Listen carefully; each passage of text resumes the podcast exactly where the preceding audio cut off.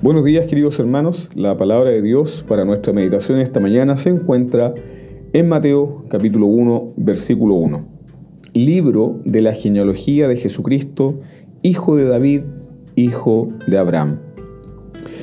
¿Quién empezaría un relato de Jesús con un árbol genealógico? ¿Quién comenzaría a narrar los hechos de una persona escarbando en la vergüenza y miseria de sus antepasados? En nuestras clases de teología bíblica hemos aprendido la importancia del patrón redentor de las genealogías. Este patrón nos enseña que cada vez que Dios va a mostrar gracia y misericordia de forma asombrosa, se inserta una genealogía para dar continuidad a la narrativa de la gracia. Nunca olvidemos, queridos hermanos, que la redención es historia redentora, la historia de Dios y su pueblo.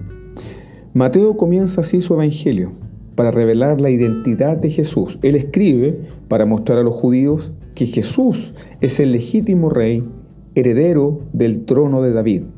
Por ejemplo, si deseabas ejercer el sacerdocio, debías acreditar que eras un descendiente de Abraham y mostrar tus credenciales sin interrupción, de que eras perteneciente a la tribu de Leví. Así Mateo presenta las credenciales de Jesús hijo de José, hijo de David. Si tuvieses que mostrar tu genealogía para conseguir un trabajo, de seguro que no te gustaría que aparecieran en tus registros gente de dudosa reputación.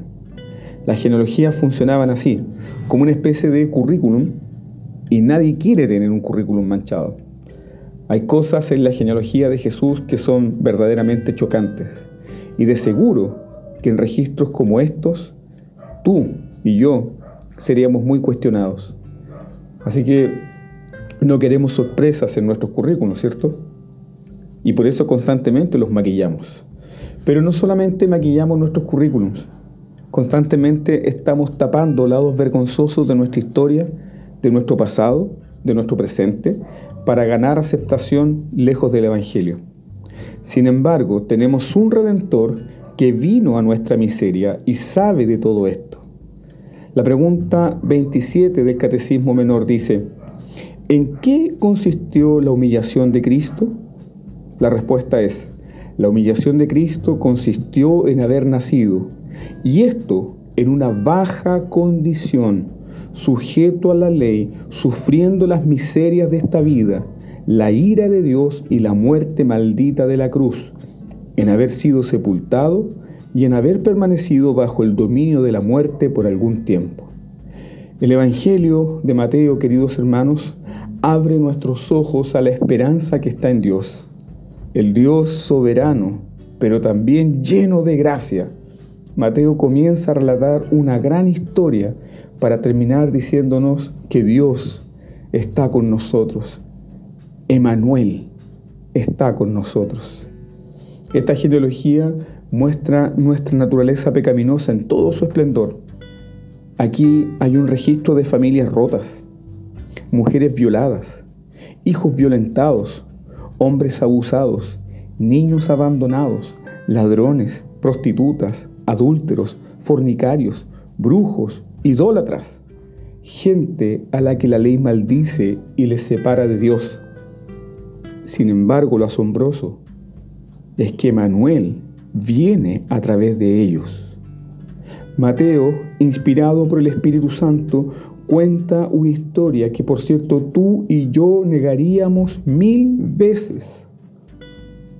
Pero el Espíritu Santo quiere que sepamos la historia. Quiere que sepamos lo que Dios ha hecho para estar con nosotros. Quiere que sepamos que Jesús viene de un linaje de pecadores, porque viene para salvar a los pecadores. Así lo dice el versículo 21. Llamarás a su nombre Jesús, porque Él salvará a su pueblo de sus pecados. De seguro tu árbol genealógico no es muy diferente a esta genealogía. De seguro en tu árbol genealógico encuentras sueños rotos, abusos, dolor, abandono, miseria y culpa. Jesús no se avergüenza de tener a la prostituta Raab o al asesino idólatra Manasés o a cualquier otro pecador en su árbol genealógico.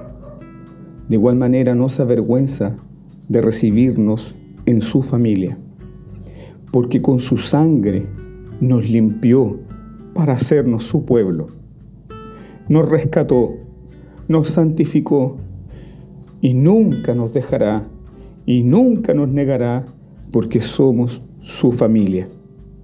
Querido hermano, no importa quién hayas sido, no importa tu pasado, no importa de dónde venías, solo importa si estás en Cristo, solo importa si su gracia te alcanzó, solo importa si eres nuevo y estás en Cristo, si estás en Emanuel, Dios con nosotros, quien ha pagado por el pecado de su pueblo. Que en esta mañana Dios bendiga tu vida y su palabra sea rica en tu corazón. Gracia y paz a vosotros.